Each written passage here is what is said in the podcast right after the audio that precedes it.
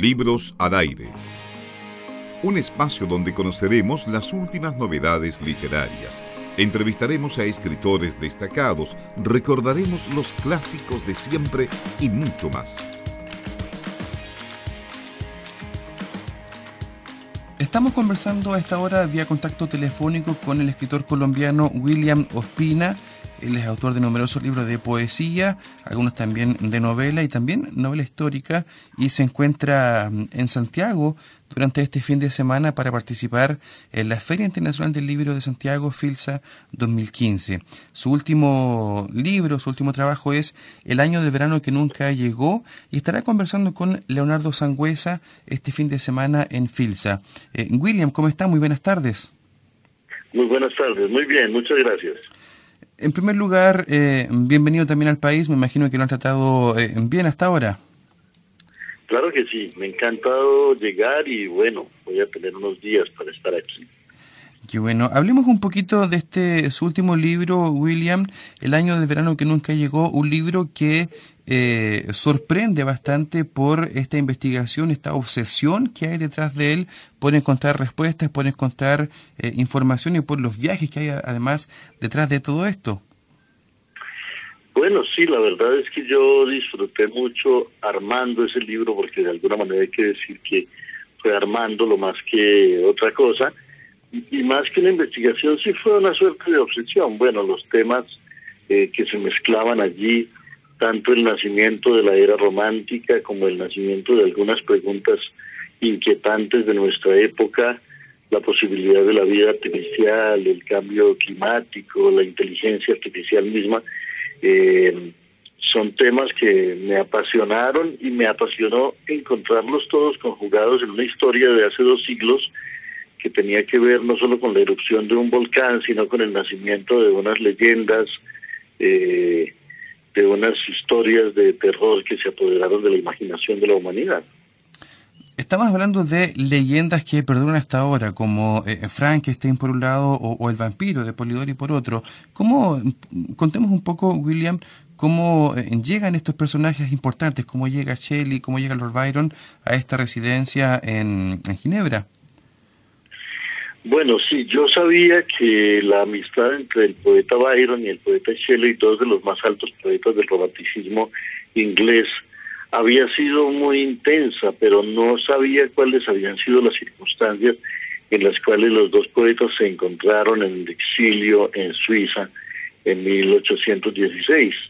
Y cuando me enteré que el encuentro de los dos poetas había coincidido con un momento en el que literalmente se apagó el mundo, cuando debía llegar el verano de aquel año y en lugar del verano llegó otra vez el invierno y hubo tres días de oscuridad sobre los lagos suizos. Bueno, esa extraña coincidencia de unos fenómenos del clima con unos fenómenos de la historia literaria me, interesó muchísimo. La gente que vivió aquella época nunca tuvo una explicación para que el, el hecho de que el verano no llegara nunca eh, en todo el año no hubo verano, sino que a media, a mitad del año hubo un, invierno, una especie de recrudecimiento del invierno, eh, y solo nosotros sabemos ahora que la causa de esa anomalía del clima fue la erupción de un volcán en el otro extremo del mundo, en Indonesia, que arrojó una capa de ceniza tan grande a la atmósfera que prácticamente impidió en el verano siguiente el paso de los rayos del sol.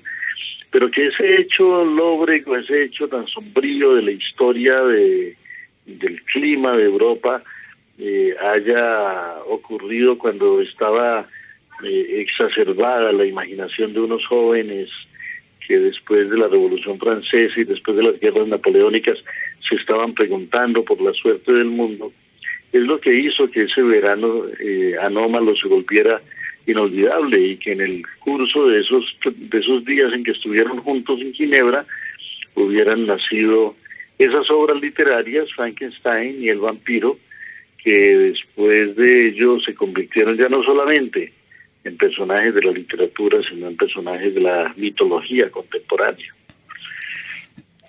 William, eh, eh, Frankenstein, el vampiro, Drácula posteriormente, son totalmente conocidos en la literatura actual, en la iconografía actual incluso, lo hemos visto en películas, en libros, en cómics, en, obras de teatro, en distintos formatos.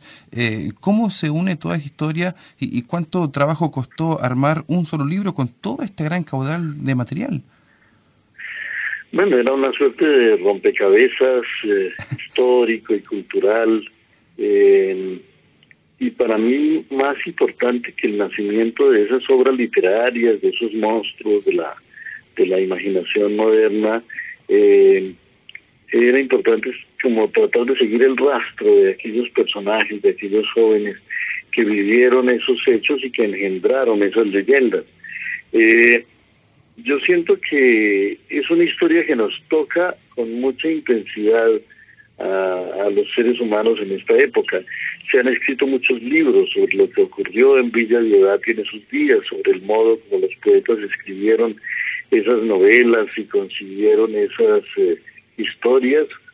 Eh, pero siempre es como si faltara algo para armar el rompecabezas, siempre seguimos preguntándonos qué fue lo que hizo que tantas casualidades se produjeran, qué fue lo que hizo que, que esa, eh, el estado eh, anímico y el estado mental de aquellas eh, personas produjera esos efectos literarios y artísticos tan perdurables.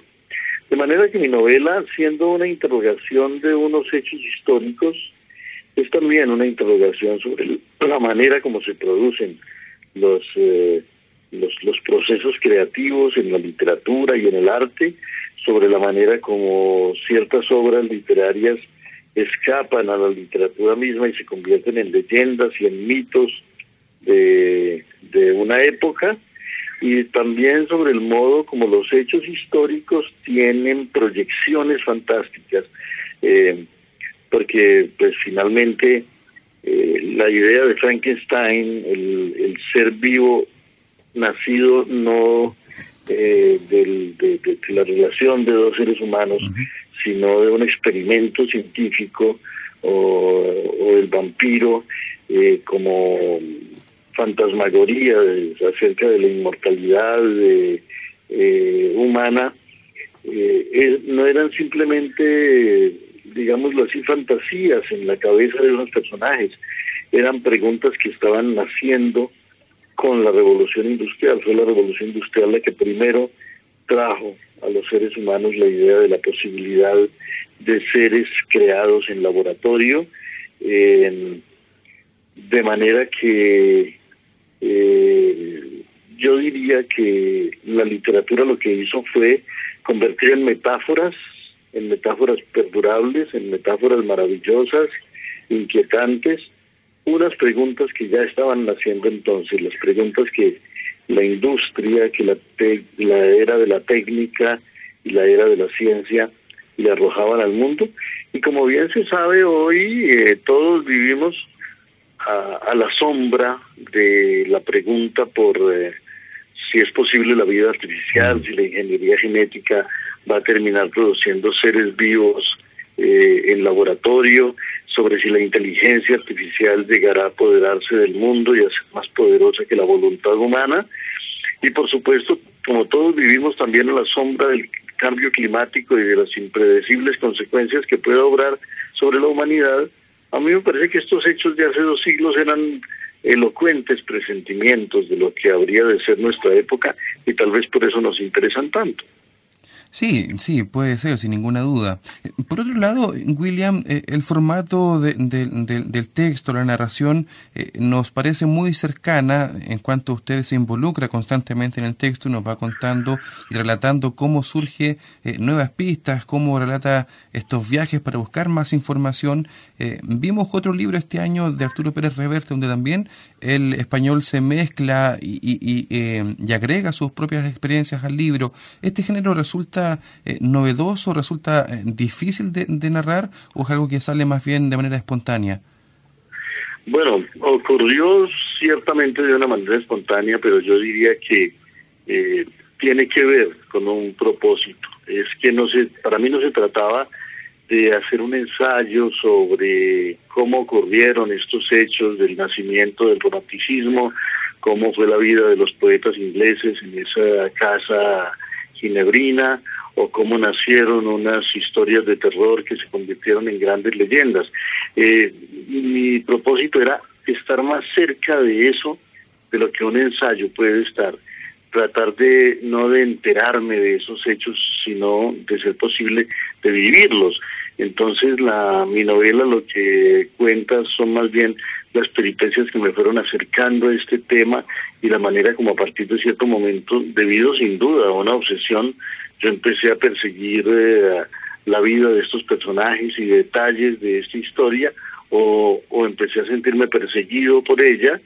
Y entonces eh, yo creo que, que es una manera eh, de dramatizar cuán intensa puede ser esa historia para los lectores, cuán interesante puede ser el rastreo de esos hechos para alguien que vive en el mundo contemporáneo y de qué manera tan, eh, tan poderosa hechos que ocurrieron hace dos siglos marcan todavía eh, la, la, la, vida de nuestro tiempo. Yo creo que ninguno de nosotros ha logrado escapar a la fascinación del romanticismo, de todo lo que la era romántica significó como pasión, como aventura, como fiebre de juventud, como, como entusiasmo por las criaturas de la fantasía.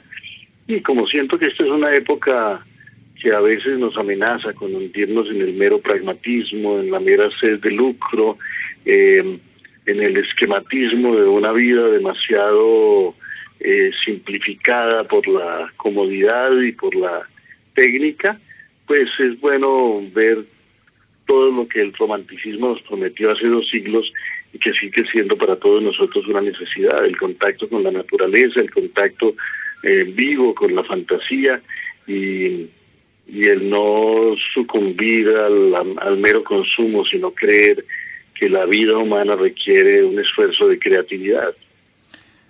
Sí, claro que sí, William. Estamos conversando con William Ospina, escritor colombiano que está ya en nuestro país para participar, entre otras actividades, de FILSA 2015. Eh, William, ¿qué le parece a usted esta, estos eventos que comienzan justamente el día de hoy, pero que ponen al escritor en contacto directo con su público, eh, respondiendo preguntas, eh, firmando libros, conociendo experiencias lectoras también? Bueno, eso es maravilloso. Durante mucho tiempo los escritores estuvimos encerrados en nuestros estudios dedicados solamente a, leer y a, producir. Y un autor no siempre tiene la oportunidad de entrar en contacto con sus lectores. Eh, y es un, uh, una experiencia fundamental porque un libro no es solamente lo que el escritor eh, puso en él. Un libro es también todo lo que los lectores ponen en él las interpretaciones que los lectores hacen.